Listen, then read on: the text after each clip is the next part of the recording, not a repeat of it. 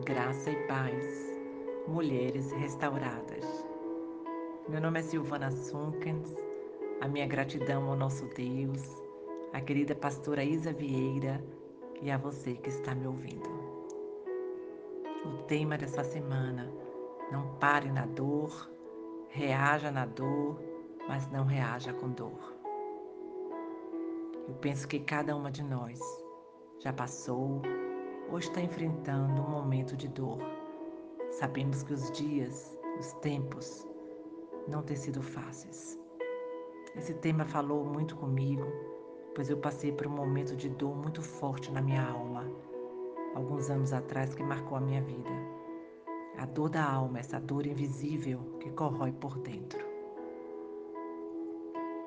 Quando estamos com algum tipo de dor, aparece em nós a tristeza, a falta de esperança, o medo, desespero e dúvida. Falo para mim, para você hoje e agora. É o que ninguém vê ou sabe ao seu respeito, mas Jesus sente e vê. Aleluia, Jesus. Louvado seja o teu santo nome, Senhor. Sabe, mulheres, às vezes não podemos mudar o que acontece em nossas vidas ao redor, mas podemos reagir em situações esmagadoras, estarrecedoras, enfim, em meio à dor, dor de decepção, traição, rejeição, menosprezo, ansiedade, dor de uma perda de um filho ou uma dor física, dor no coração de receber um diagnóstico médico de uma doença, ou uma dor de cabeça. Eu aprendo muito com homens e mulheres da Bíblia. E agora eu trago uma história de uma mulher. Ana, a mãe do profeta Samuel, antes era estéril. Aqui temos lições de uma mulher que passou por uma dor intensa, mas que reagiu com muita oração. Na sociedade hebraica, uma das maiores tragédias que podia sobrevir a uma mulher era ser estéril. Ana já se sentia a rejeição na família e sociedade. Ana era estéril. E para piorar as coisas, Penina, a outra esposa do seu marido, a insultava, a humilhava, ridicularizava e zombava sem parar. E com tudo isso, ela recusou a responder da mesma forma. Imagine a dor de Ana, ter que conviver com isso. Talvez tenha alguém aqui que está numa situação parecida.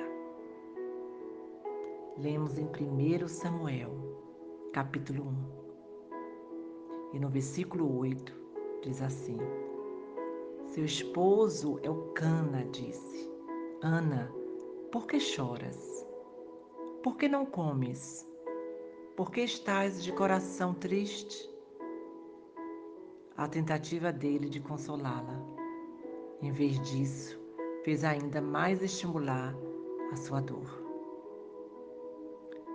A esterilidade a perturbava. A dor de observar outras mulheres dar à luz um filho após outro. A angústia de ver uma mãe beijar o rosto do filho. E talvez ouvia vozes dizendo: Você é incapaz. Você é inferior a outras mulheres. Ah, a dor que Ana viveu. Eu vou falar algo de mim eu vivi uma dor de inferioridade. Eu perdi dois bebês. Tive abortos espontâneos. Ah, como eu me sentia. Eu tinha uma dor na minha alma. Tive momentos que me paralisou. Eu me sentia incapaz. Eu tinha vergonha de mim mesma. E ainda ouvia palavras negativas do médico. Mas eu aprendi com Ana e lendo a história de Ana, me encorajou a reagir no meio da dor, em oração, em busca, em entrega, em intimidade na presença de Deus. Oh, aleluias. Ei, mulheres, não pare na dor. Não tenha medo de arriscar, de tentar, de reagir. Aleluias. E pouco tempo depois, nasceu uma menina. Tudo para a glória de Deus. Aleluias. Louvado seja o nome do Senhor. Ana subia todos os anos a Siló, a casa do Senhor para adorar. Mas teve uma vez, em oração, em silêncio, apenas movi movimentando os lábios, ela pediu um filho e também para consolá-la.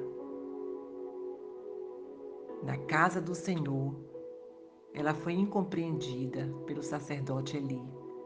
Lemos no versículo 14. E a chamou de embriagada. Ela responde: Meu Senhor, sou uma mulher angustiada. Não bebi vinho e estava derramando minha alma diante do Senhor. Não julgue a sua serva. Estou orando aqui até agora por causa da minha tristeza e angústia. O sacerdote Eli responde: Vá em paz, e que o Deus de Israel conceda a você o que pediu. Ela seguiu o caminho, se alimentou-se, e seu rosto já não estava mais abatido. Aleluias. Mulheres, eu não sei a sua dor, como você também não sabe a minha, mas eu digo, não pare na dor, reaja. Aleluias. Deus está disposto a vir até nós, como fez com Ana. Qualquer que seja a sua dor, aflição, a situação difícil que enfrentamos, Ele está disposto a se manifestar. Mais do que isso, está desejoso de satisfazer nossas necessidades e de dar-nos a sua graça e consolo. Oh, aleluia! Nenhuma outra pessoa, nem marido, nem amigos,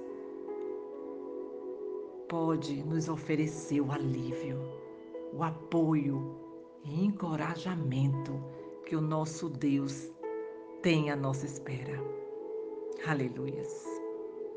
Se alinhe com os planos e a vontade de Deus na sua vida.